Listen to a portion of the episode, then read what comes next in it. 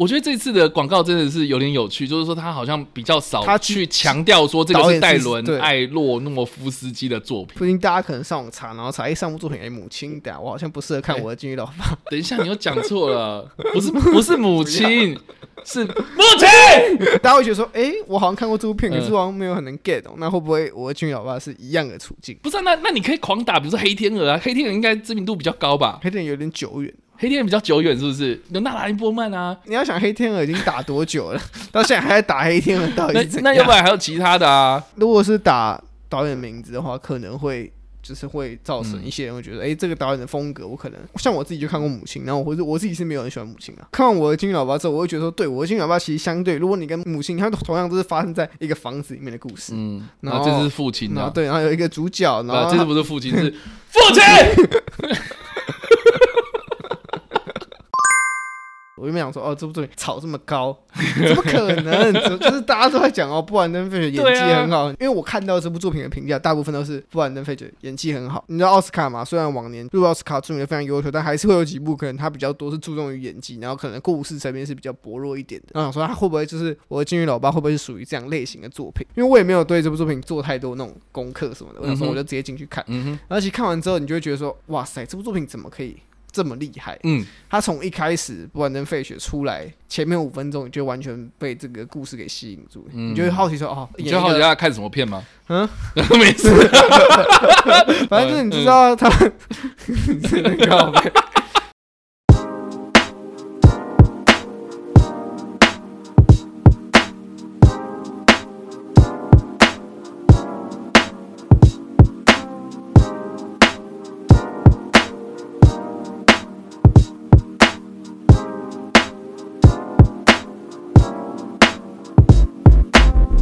大家好，欢迎来到叉叉 Y 跟你看电影，让你看电影更有梗。我是叉叉，我们现在还有 Jericho。是的，看我们两个组合，招收我们的跟你评电影的组合又回来啦。今天我们要评论的电影是我的金鱼老爸。我不知道 Jericho 有没有感觉，就是我们看电影的量越来越多，嗯啊，或是我们看电影的种类越来越广的时候，你就会你就会发现，就是某些电影哦，它的场景虽然不多，嗯，角色虽然不多，嗯，可是这种电影哦，反而是我觉得你看到越来越多那种。大场面啊，特效啦，什么有的没的，这种电影之后，那种一轮看完一轮之后，你就会比较回归到，就是你好像比较偏爱这类型的电影。你就说他可能没有很多的场面，或者很多那种场景切换，但他就是。很简单，但它很聚焦在某个东西上面。对，就是你经历过很多那种华丽的派对，巴比伦结尾。我没有讲，我没有讲，就是经过很华丽的一个响宴之后，你就会回归到这种青州小菜等级的这种。哦，对，就应该说每一年就是虽然有各个很大那种大片让你期待，但是你在回顾你一年看过的电影，选出可能前几个喜欢的时候，就会发现总是有那一两部，就明明它很简单，对，但是你就是很喜欢它，你就印象非常非常深刻。对，所以我觉得我的。金鱼老爸就是这种片，他真的是荣登我目前二零二三年，现在也没有过多久啊？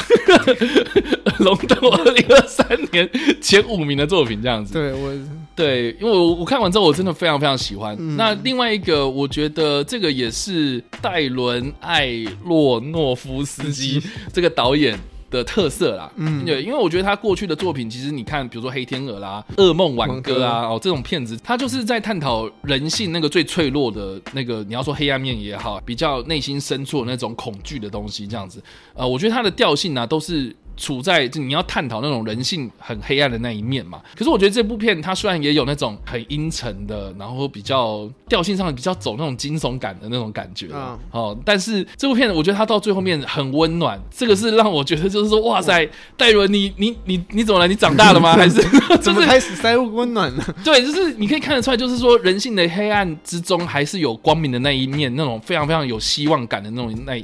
就就就是那一侧这样，所以我我在看这部片的时候，我觉得在后面我真的是看到真的哭到停不下来，嗯，很感动了，很感动。所以我我真的是觉得好不好？今年的奥斯卡影帝，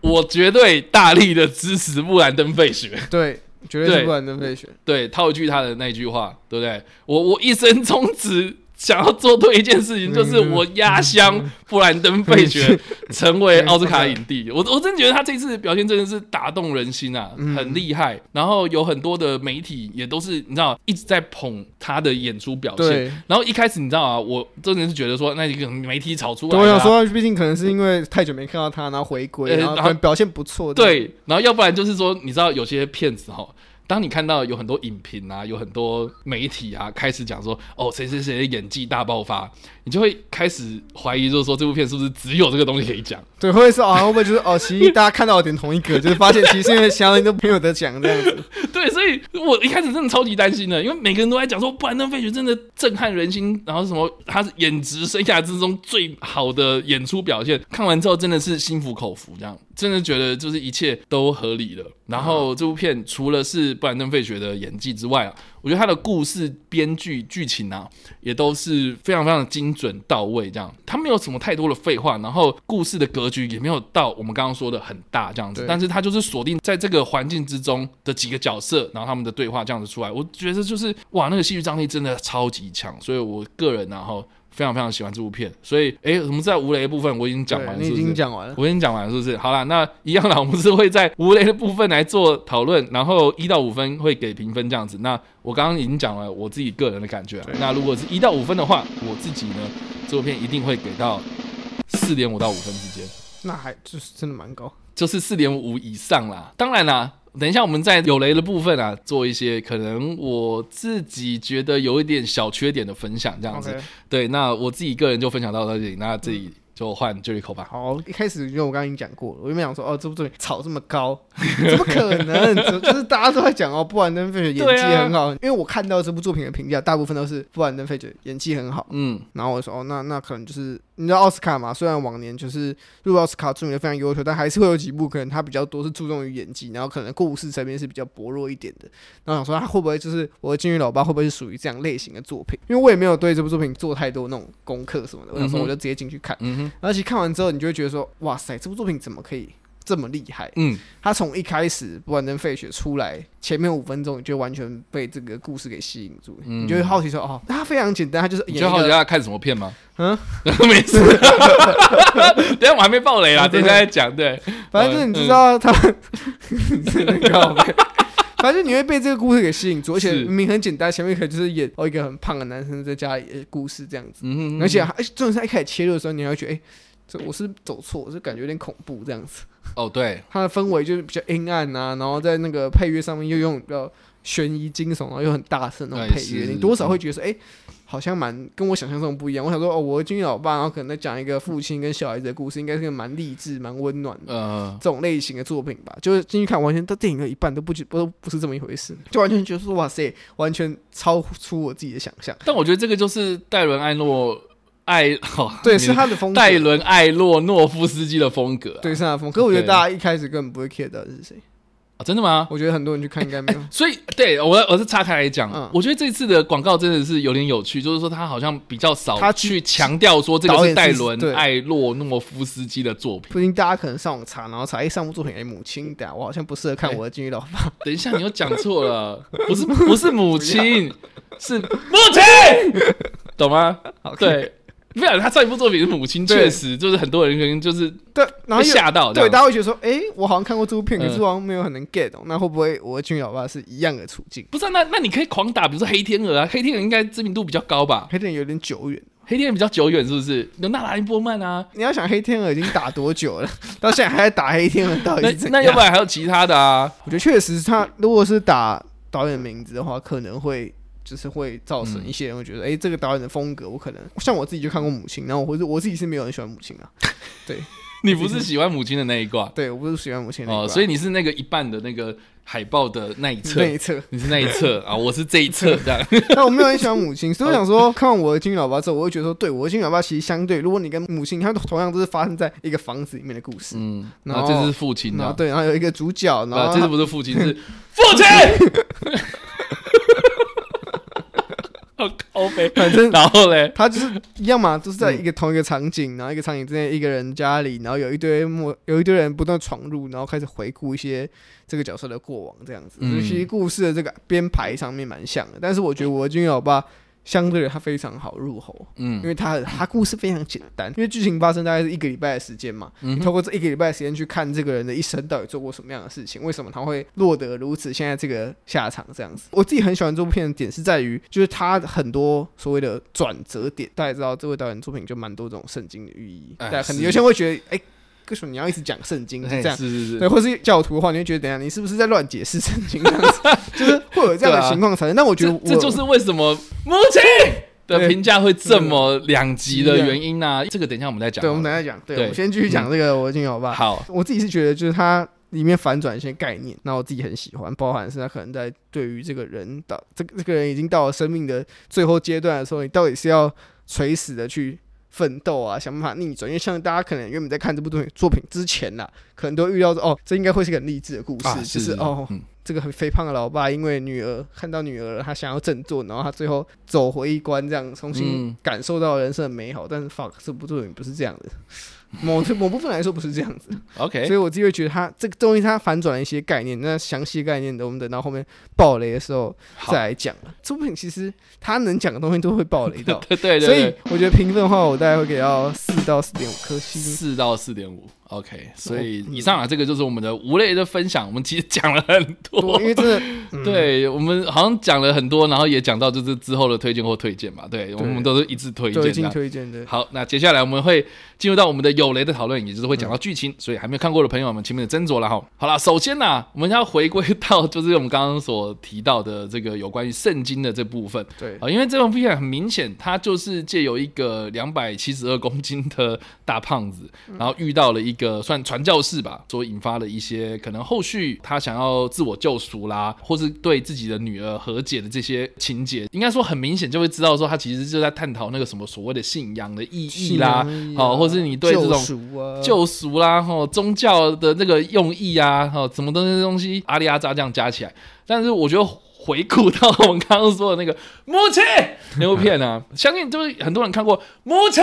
之后呢，就会知道说，其实这部片它很诡异，诡异到就是说。哎、欸，他到底在冲他小？小对，对，那我觉得那部片最最最最具争议的就是说呢，任何一部电影，你一旦触碰到就是有关圣经的故事，比如说什么耶稣啊，最后的受难啊，嗯、什么有的没的这种片子哦啊，通常就是会有这种很忠于这个宗教的人会跳出来说什么啊，你扭曲事实，对，不是这样解释的，不是这样解释，你的解释不对啊。可是我觉得这个就是好，我们先不讲电影啊。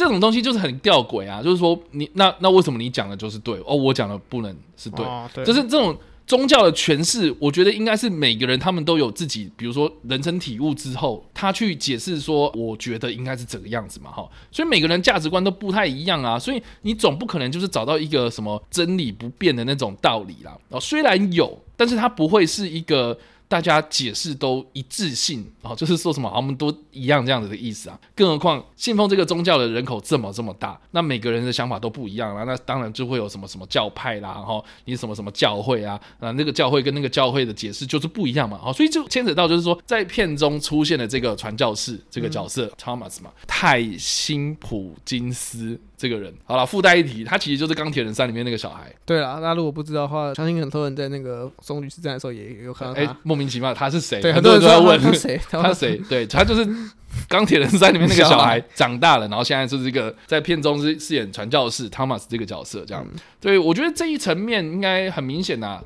这部片它就是要批判这个所谓的信仰这件事情嘛。对。然后还有就是说，你真的信奉了这个信仰之后，你真的就能够获得某些教会他们所一直提到的什么救赎啦、哦永生啊、信叉叉叉得永生嘛这样的东西，这样这真的可以这样子吗？好，所以我觉得他其实在探讨的是说，当。生命到达终结的那一时刻啊，你要用什么方式去好好的检视自己的？你要说人生也好，你的过去的罪恶也好，或是你的遗憾也好，你要怎么样去检视，或者你要怎么样去和解？其实第一步啊，我觉得这部片它其实真正真正想要讲的就是诚实这件事情，就是你要 be honest，就是你要 be honest，就是 be true，be true 啊，你要真实的对待自己，你不能有所欺骗或是有所。好像是啊，我当中是怎样的？就是你，你不能有借口，你要非常非常的诚实对待自己，就像是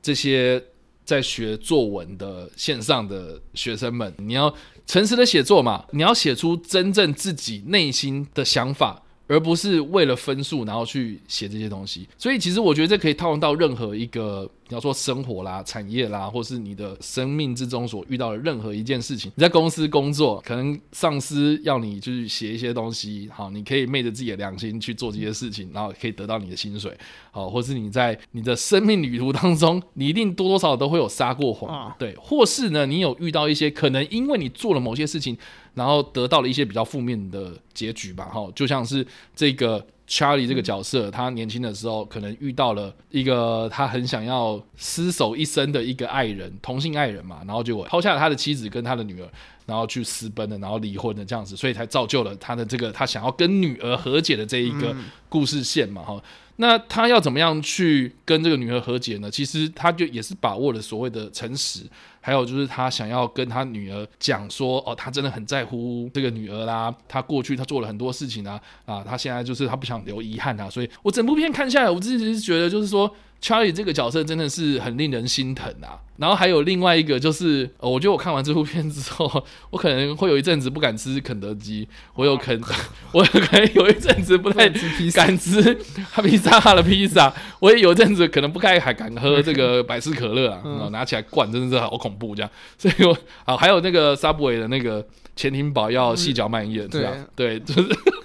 可能有一阵子不太敢吃饭啊，但 但我自己是觉得啦，哦，那种暴饮暴食的人呐、啊，在片中啊，我觉得他其实也非常非常到位去诠释了，有一些人他们可能因为心情差，可能遇到挫折就会开始暴饮暴食，对啊，我觉得那是一种自我放弃的一个表现啊，只是他反映到吃这件事情身上，所以。他为什么要逼自己一直吃这些东西，然后再狠狠的吐掉这样子？就是那种你就可以明显他的心理状态已经是生病了嘛。我觉得你看到一个胖子啊，你看到一个什么啊？当然我们不是说所有的胖子都这样子啦，嗯、但是我觉得每一件事情它背后都是有原因的啦。那这个原因其实你要怎么样去找出根源，然后去把它解决掉啊？我觉得这些都是我们生命中必经而且需要去学习的过程，这样。哦，所以呢，这部片我觉得好啊。他虽然就是用一个两百七十二公斤的胖子，然后来讲这个故事，来讲一个和解的故事。可是很多人可能看到啊，那个好恶心啊，他的那个特殊化妆其实很惊人啊。对，哦，这部片里面他也毫不保留的，就是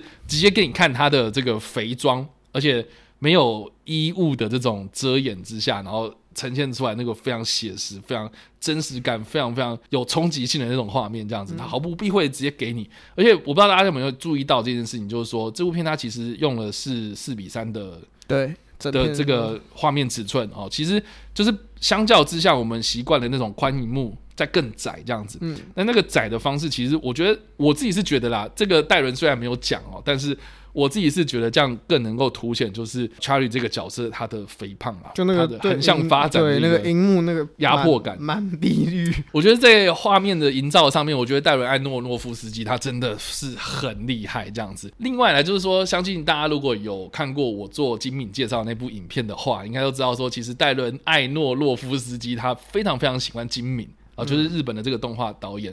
对，那所以里面呢，其实也有一些可能画面去致敬的，就是精敏过去的作品，比如说像《蓝色恐惧》啊，在这个他过去的作品里面呢，就会常常致敬到一些画面这样。那这部片呢，其实多多少少也有致敬到，我觉得《盗梦侦探》啊，我觉得那种空间啊、陈设啦，或者那种取景啊什么的，我觉得多多少少有一点点那种。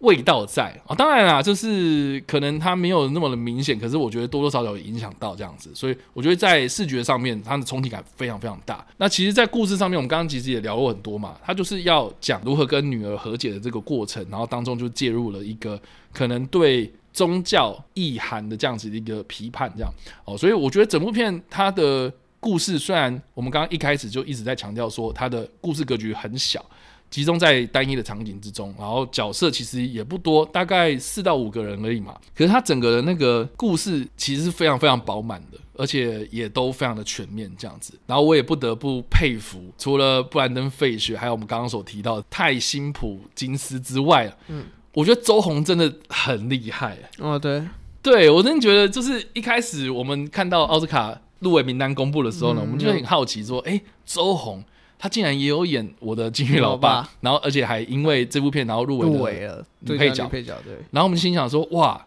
那为什么五星响宴没有入？对啊，我跟你讲应该是就是在还没有看我的君老爸之前，觉得五星响宴的那种风格应该也是一个算蛮强烈的一个风格，嗯、应该是蛮有竞争性的。对，可是五星响宴哎，竟然这次都没有。然后周红在《五星响宴》里面就是有演一个角色，也是我们大家都印象很深刻。这样，哎，结果在这部片里面，我觉得我的军医老爸表现的机会又更多啦。对了，应该说发展的那种细腻度跟层次会比、嗯、虽然没有那个《五星响宴》来的这么那种张力性猖狂一点，嗯、可是如果你论演技的细腻度来说，可能这样会比较好，以看出这个演员的功力了，嗯、就可以在那个一下快乐一下悲伤之间。这样来回的抽换，嗯，确实，我的军老爸里面的周红说了蛮多这么这种类型的层次表演。对，所以说到层次啊，我觉得布兰登·费雪这一次真的是气势压过整场，哎，我觉得他那整个的那个心境起伏，他抓的那个精准非常非常到位。这样，我自己是觉得，就是你可以看得出来，就是说他在某一个时间点，然后可能在那个情境底下，哦，他要做出什么样的反应，然后下一秒他可能又要回归到他自己本身，他那个角色的那种。那种思绪啦，或是那种情绪状态这样子，呃，我自己是觉得我在看的过程中很感动啊，哦，哦，所以我真的觉得布兰登·费雪好不好？这一次就是该给他一个奥斯卡。如如如果真的不是他得的话，我真的，我真的觉得看现在看起来他最有机会。可是，呃，当然猫王也是。对，来势汹汹了。对，就是应该是这样讲，就是说奥斯卡 debate 都是会有，尤其是演员嘛。对。啊，就是你要演这个历史人物，要么历史人物，要么就是演身心障碍者，对，要么就是演这种跟你扮相原本差很多的那种。扮相差很多，但是扮相差很多也不一定能拿，因为前面有人，哎哎，前面有人也是疯狂搞坏自己的身体，但还是 得到青睐。对啊，但是我觉得就是这一次，我一开始还没看这部片之前，我一直都会觉得说啊，那就是新闻嘛，媒体啊，有一些有在那炒作哦，因为布兰登·费雪他这一次呃，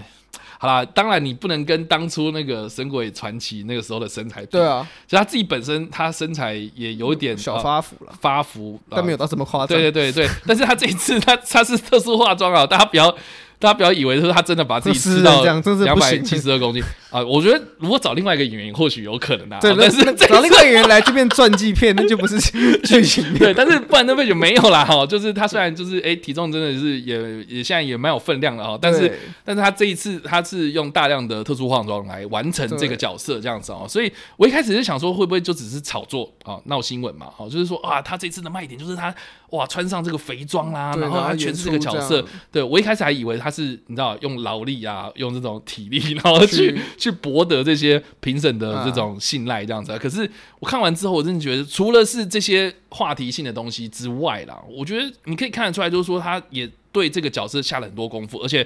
对于这种啊可能陷入到肥胖症的朋友，或是这种啊你你用透过吃然后来啊满足自己的那种。你知道忧郁啦，那种比较躁郁的那一那一个那一个层面这样子哦，就是去诠释这样子一个心理疾病的一个患者啊的一个角色的时候呢，我觉得那个心境上，我自己是觉得诠释的很特别啊，因为毕竟我过去从来没有看过。类似这样的一个角色，对，对，因为据我记得，布兰登·费雪也有说，他为了接这部片，除了穿上肥装之外，他也去找那个算是舞蹈老师，嗯，然后去跟他学习，就是我要怎么去模仿这些人的肢体投入，但不会让就是这些人觉得说我是在冒犯他，对，我是在刻意想要模仿他，而是去抓到一些精髓，然后再发展出一个大家都可以认同的表演方式。所以为什么这一次大家其实你说，他穿这个肥装，看起来他不会觉得说哦，好像。很好笑，很好怎么，或者什么很好调侃这样的，他是真的很有抓那个神韵，你会真的觉得哦，这个人真的就是这样子的一个人，他他不会，即使这个扮相大家都知道不，大家因为布兰布兰登费雪毕竟也是一个很红的艺人演员，大家对他那个基基本的印象，就算你近期对他没有印象，你也会记得他以前瘦瘦的，然后在那边打怪的那个，对，打木乃伊，对啊，打木乃伊啊的那个整体印象嘛，所以。在这一次看到我的金老爸的时候，你确实会觉得说，对，我知道他是布兰登费雪，但我还是觉得这个人真的好像真的就是这样的一个人，对对对，对，他不是扮相扮出来的，他不是真的在演戏，所以我觉得那个真实度确实高上很多。对，而且我印象很深刻，我个人很喜欢他的一个肢体表现啊、嗯，就是他呃，这个也是最后面一个大关键嘛、嗯，就是说他要坐起来那一刹那，他起来那，对他要起来那刹那，我不知道大家有没有观察到，就是。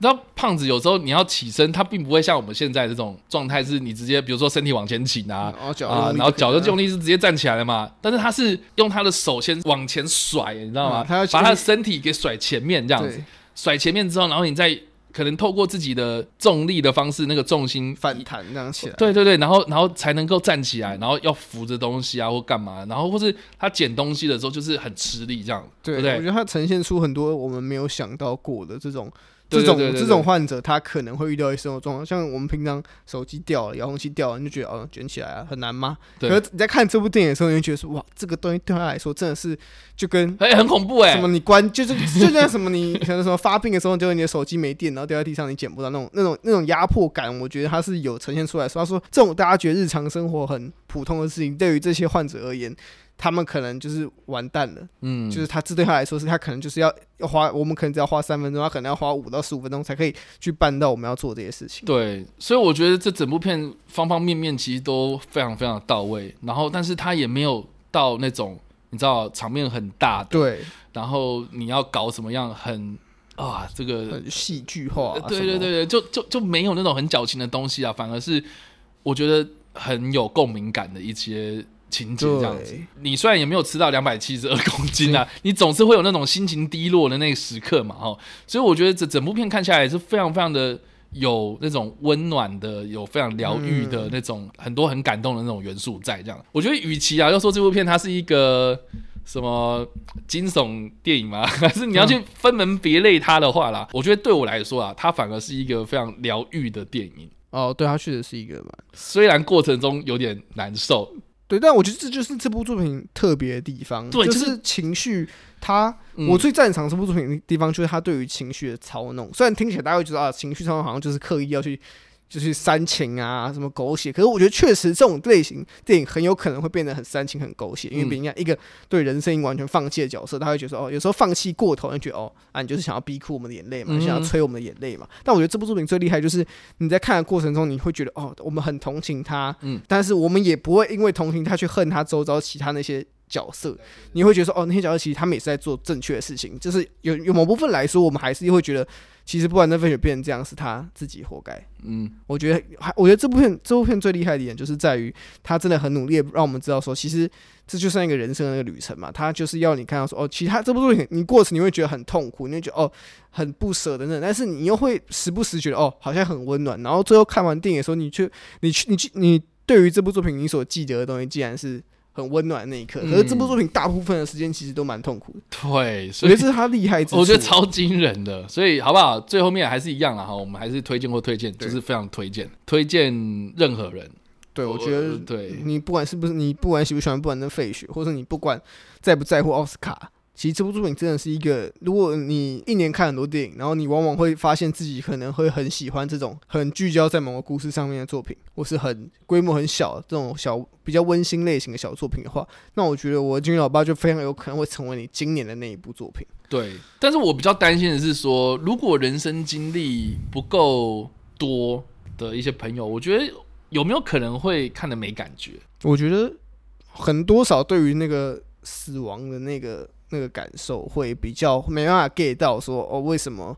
他这个这个死亡的倒数到底是多么可怕的事情？但是我觉得他还应该还是可以认同说，为什么这个父亲会想要用这种方式来帮助他的女儿，帮助他的前任妻子等等。因为我觉得，如果你是过度理性的人，你会觉得说他为什么？对，很多人很多会去分析说啊，这个就是你你不去医院。可是如果你认真去思考整个现实层面来说，有时候去医院。说真的，这种病对他们来说，你现在医好，好活多活半年，多活一年。但对于他们这种人，对于角剧中的角色来说，他那个设定就是对他来说，他已经没有什么好失去的。他就是要把他分内事情做完，他做完就可以离开。你多活那一年，如果我事情早做完，我干嘛要多活那一年？嗯，对。所以我自己是觉得他可能需要一点点发酵啦。哦，就是说，如果你有一些生命之中的。见证过这种类似的共感，就是你你有没有共鸣呐？啊，就是如果你类似有发生那种生离死别，然后或是那种亲人之间有发生过一些事情的话，然后我觉得在看这部片的话会更有感触。对了，但是如果你没有的话。我觉得也没关系，你可以去用心的感受一下，就是说这个角色他的心境啊，哦，这个角色他的设定上，然后他有什么样的遗憾，然后他想要去做什么事情，然后我觉得这个是大家可能需要投入的地方。对，我觉得演员部分真的，除了我们刚刚讲到不能费雪啊、周红那个沙地新克也是嘛。哦，对，他女儿，哎、欸，这不得不说，这是怪，我觉得他是怪奇物语童星系列潜力最高的人。哦，真的吗？其他人都被定型了，其他人已经把自己一手好牌打坏了。哎呀，有一个人就是就已经把自己定位成比较好莱坞嘛。对，然后有一个就是转门幕后嘛，比较想要导演嘛，我们今天也有很好。可是我觉得，如果你说这一群同性里面哪一些哪一个人让我会觉得说，哎，他还没有到这样，他应该还可以给我们更多东西，那一定就是沙地辛克。对，真的好不好？这部片的演员也都是无可话说。我觉得送披萨那个也是，送披萨的时候操，就是我一直很期待。对。我觉得那个对、哦，天哪，那个那那个时间哇，好，我觉得好感伤哦，不知道怎么办。对，我觉得这部片最厉害就是他把每一个小事情都弄得会让你很好奇后面会发生什么事。对，哎呀，真是的，这个对，大家快去看，因为我不知道这个。先先叫披萨先啊，先叫披萨，然后这样吃。好啦，这个是我们的推荐或推荐。那有尿点吗？尿点吗？其实没有。老实说，我觉得这部片真的没尿点。它超级紧凑，它接近两个小时，然后超紧凑。对，一百一十七分钟。而且啦，我跟大家分享，就是说，因为我进去的时候，我就是一对我一直在喝可乐。我没有，我没有那样喝，我在喝可乐。然后我真的是前几分钟，然后就开始说，欸，等下不对哦，我好像有点尿意了这样子。然后好，那我就放一边。然后看他在喝的时候，我就，然后我就觉得，好，不要再喝了。然后我就开始就是有一点点想尿尿的感觉，这样的。可是我看这部片的时候，就是开始一直一直投入，一直投入，然后到最后面，他那个字幕在跑的时候，我就想，哎，看我尿急了，这样。哦。我才我才惊觉到我尿急。我很。对对对对对。然后我就发现说，哎，我已经看完了这样子，所以自己是觉得他真的，我我觉得故事真的很紧凑，然后紧凑到就是你可能在每一句的对白之中，你可以找到很有启发性的那一面。对对，所以我自己啊非常推荐这部片了啊。所以以上的这个就是我们针对我的金鱼老爸的评论了。那当然，听完我们的分享之后，你或许有一些感觉，你是喜欢还是不喜欢，都欢迎在留言区面留言或来首播了再跟我们做互动哦。当然，如果喜欢这部影片或声音的话，别忘按赞、追踪我们脸书粉团、订阅我们 YouTube 频道、IG 以及各大声音平台。我们下一次的跟你评电再见啦，拜拜，拜拜。